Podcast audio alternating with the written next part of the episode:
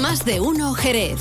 Juan Ignacio López. Onda Cero. Hola, muy buenas tardes. Jerez presenta mañana en Fitur el calendario de eventos de todo el año 2024. La Feria Internacional del Turismo ha sido inaugurada esta mañana por los Reyes en el recinto ferial de IFEMA en Madrid. Un equipo de Onda Cero provincia de Cádiz, como pueden comprobar, se encuentra en el pabellón número 5 de IFEMA para llevarles las voces más significativas del panorama turístico provincial. Mañana jueves se celebrará el Día de la Provincia de Cádiz incluyendo la presentación de Jerez a las 6 de la tarde. Ahora les damos más claves, es miércoles 24 de enero, a esta hora tenemos cielo despejado, sol radiante y una temperatura de 19 grados. Hay otros asuntos de actualidad que ya les comentamos en titulares.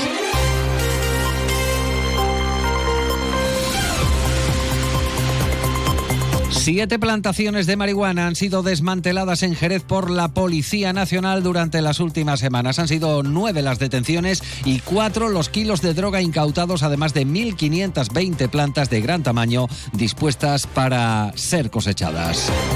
El PSOE responde al Partido Popular en cuanto a la autopista AP4 y las obras del tercer carril. Eh, apuntan desde los socialistas, desde la bancada socialista, que se hará en distintas fases, que se empieza por donde está el embudo. La diputada Mamen Sánchez, en concreto, asegura que deshacer ese nudo facilita el acceso a la provincia. También indica que el tercer carril llegará hasta Cádiz. La confluencia indica que el ayuntamiento no va a reponer la mitad de las plazas que queden vacantes como consecuencia de jubilaciones y bajas definitivas de la plantilla. Aseguran que el plan de ajuste elaborado por el Ejecutivo local contempla la reducción de casi un centenar de empleos públicos entre 2025 y 2028. Y fallece el cantador Diego Agujetas menos de un mes eh, después de que tuviéramos que dar la noticia del fallecimiento de su sobrino Antonio Agujetas. El veterano artista ha muerto en Rota a los 78 años. Antes de entrar en materia, vamos a conocer qué tiempo nos aguarda para las próximas horas. Para ello, nos vamos hasta la Agencia Estatal de Meteorología. Marta Alarcón, buenas tardes. Muy buenas tardes. En la provincia de Cádiz tendremos un ambiente despejado con temperaturas máximas sin cambios, quedándose en cifras de 24 grados en Arcos de la Frontera y Jerez de la Frontera, 22 en Rota, 21 en Cádiz o 18 en Algeciras. Tendremos aviso amarillo por el riesgo costero en Cádiz, Rota y Algeciras y de cara a mañana seguiremos con un ambiente despejado con temperaturas que seguirán subiendo alcanzando 25 grados en Arcos de la Frontera, 24 en Jerez de la Frontera, 23 en Cádiz, 21 en Rota o 19 en Algeciras. El viento será de componente este, es una información de la Agencia Estatal de Meteorología.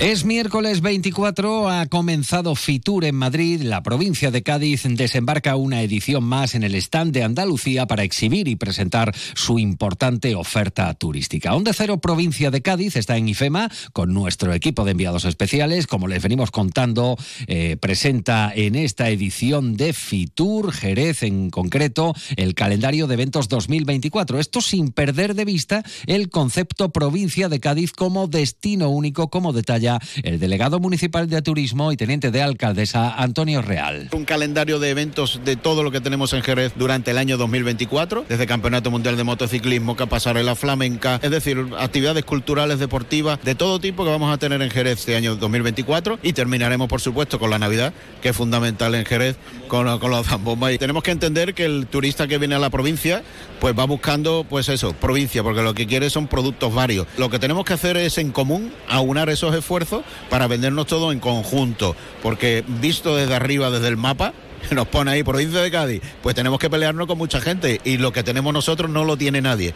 Real se ha referido a la planta hotelera de la ciudad, de la que dispone actualmente Jerez, además de los nuevos proyectos anunciados, lo que entraña un crecimiento en capacidad de alojamientos. Ahora mismo más de 4.000 plazas, eh, en total las plazas que hay en- con toda la oferta reglada y no reglada que hay en la ciudad son unas 9.500 plazas, con lo cual va a ir eh, en aumento porque ya se han iniciado unas nuevas eh, plantas hoteleras, es decir, decir, nuevos hoteles y también se han anunciado la implantación en Jerez de nueva infraestructura, con lo cual Jerez va a más, Jerez está de moda y lo que queremos es que Jerez siempre pues esté eh, en boca de todo el mundo a la hora de planificar su encuentro profesional, de su encuentro lúdico y de su encuentro cultural y de todo tipo. Y para eso vamos a seguir trabajando. Por cierto, la Real Escuela Andaluza del Arte Ecuestre presenta hoy en Fitur su calendario de competiciones entre los concursos más destacados, los dos internacionales de Doma Clásica del 1 al 4 y del 6 al 9 de marzo, también el concurso nacional de equitación de trabajo en el mes de junio,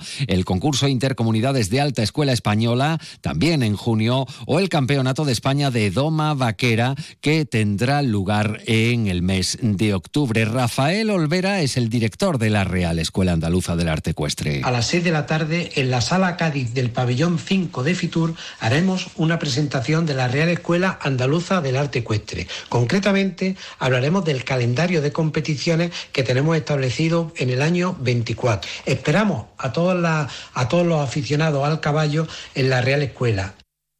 Y lo acaban de escuchar, más presencias en Fitur en el stand de Andalucía con 6.500 metros cuadrados, donde el campo de Gibraltar tiene su propio protagonismo en el ámbito turístico provincial. Lo acaban de escuchar Juan Carlos Ruiz Boix, alcalde de San Roque. San Roque sigue creciendo, somos ese municipio de la provincia de Cádiz que más crece en cuanto a número de residentes, en cuanto a número de empadronados, vamos por encima de las 35.000 personas y además eh, estoy convencido que eso provoca que haya muchos visitantes y que estén enamorados pues de los muchos atractivos que tiene San Roque.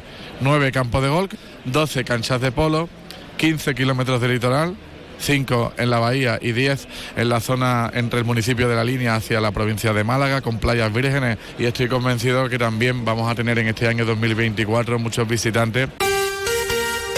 Una de la tarde y 42 minutos dejamos la información sobre Fitur y entramos en crónica de sucesos. Siete plantaciones de marihuana desmanteladas y nueve personas detenidas es el balance de las operaciones dirigidas eh, contra la lucha contra la instalación de plantaciones interiores de marihuana dentro de inmuebles de viviendas desarrolladas por la Policía Nacional. Siete de este tipo de instalaciones ilegales estaban aquí en Jerez en el casco urbano. En concreto, en el Pago de San José, en San Telmo Viejo, en Torresoto, en Federico Mayo y en la Barriada de la Constitución, más conocida popularmente como el MOPU. Han sido detenidas, como decimos, nueve personas sin relación ninguna entre ellas mismas, todos como presuntos responsables de delitos contra la salud pública y defraudación del fluido eléctrico, porque todas se nutrían de electricidad mediante enganches ilegales a la red. Además, se ha incautado un total de cuatro kilos de marihuana ya preparada y manipulada para la venta junto con 1.520 plantas de gran tamaño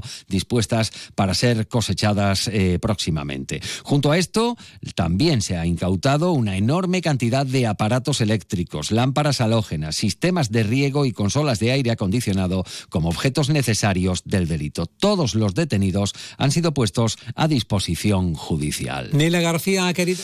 Eh, vamos ahora con otra información. En concreto, el gobierno municipal ofrece un nuevo balance de gestión, en concreto desde el mes de junio. Hoy ha tocado turno a la Delegación de Empleo, Trabajo Autónomo, Comercio y Empresa. Los detalles los tiene ahora sí José García Serrano. Nela García ha querido destacar que toda la apuesta que se está realizando desde las diferentes delegaciones que ostenta es gracias a la coordinación e implicación de las diferentes delegaciones y áreas, destacando el gran trabajo que se realiza desde el propio personal del Ayuntamiento de Jerez, haciendo mención a que sin esta coordinación de equipo esto no sería posible. Entre las acciones que ha destacado ha sido la mejora de todos los aspectos del mercado de abastos, donde se apuesta por la formación de sus comerciantes, entre otras medidas. Y finalmente se ha referido a los objetivos marcados. El mercado central, las mejoras que se le han ido realizando, los mismos comerciantes que han recibido también formación para ayudarles a tener herramientas de, mejora en cada uno de sus puestos, están bastante implicados en, en aunar esfuerzos para que eso sea una realidad y nuestro primer objetivo es llegar al 100% de actividad, es decir, que el 100% de los puestos estén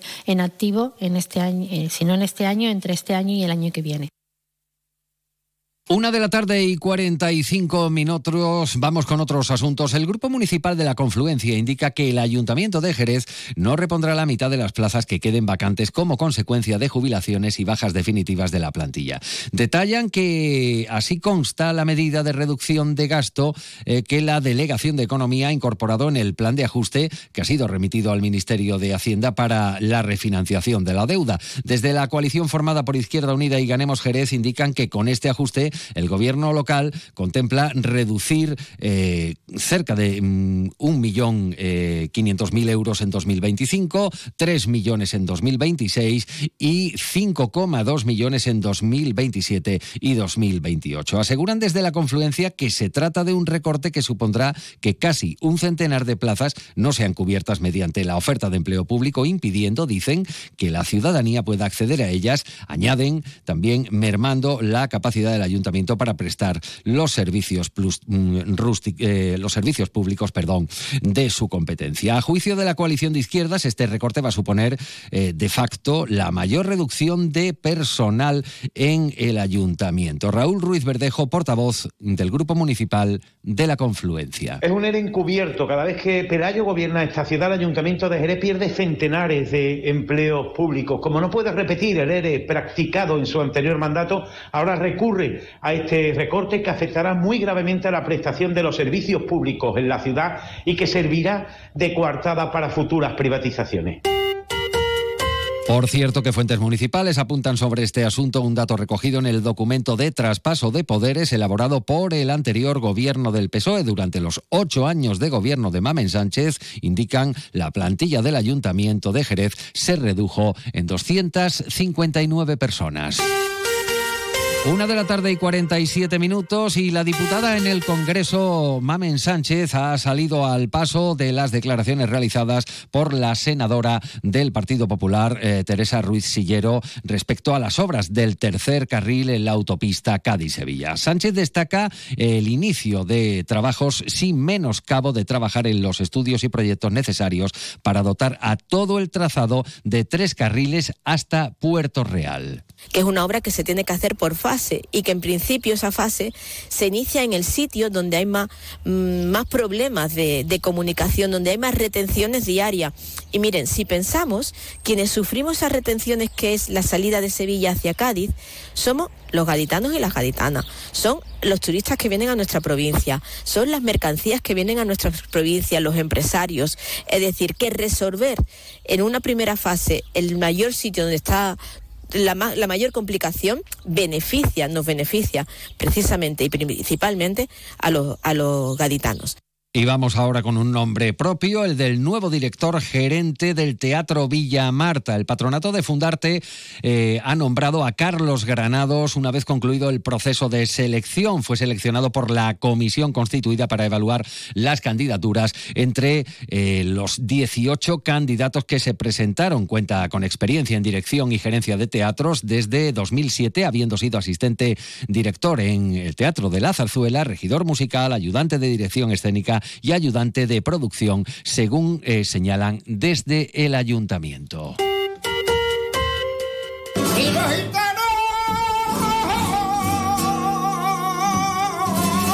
Y es un día triste para el flamenco en Jerez, el fallecimiento del cantador Diego Agujetas. La noticia llega después de menos de un mes desde el fallecimiento de su sobrino Antonio Agujetas. Este veterano artista tenía 78 años, ha fallecido en Rota y era hermano de Manuel de los Santos Pastor Agujetas e hijo, e hijo de Agujetas el Viejo. Así llegamos a las 2 menos 10 de la tarde. Continúan informados en compañía de Onda Cero. Esta información la pueden encontrar en tan solo unos minutos en ondacero.es. Buenas tardes. Onda Cero Jerez, 90.3 FM. Onda Cero.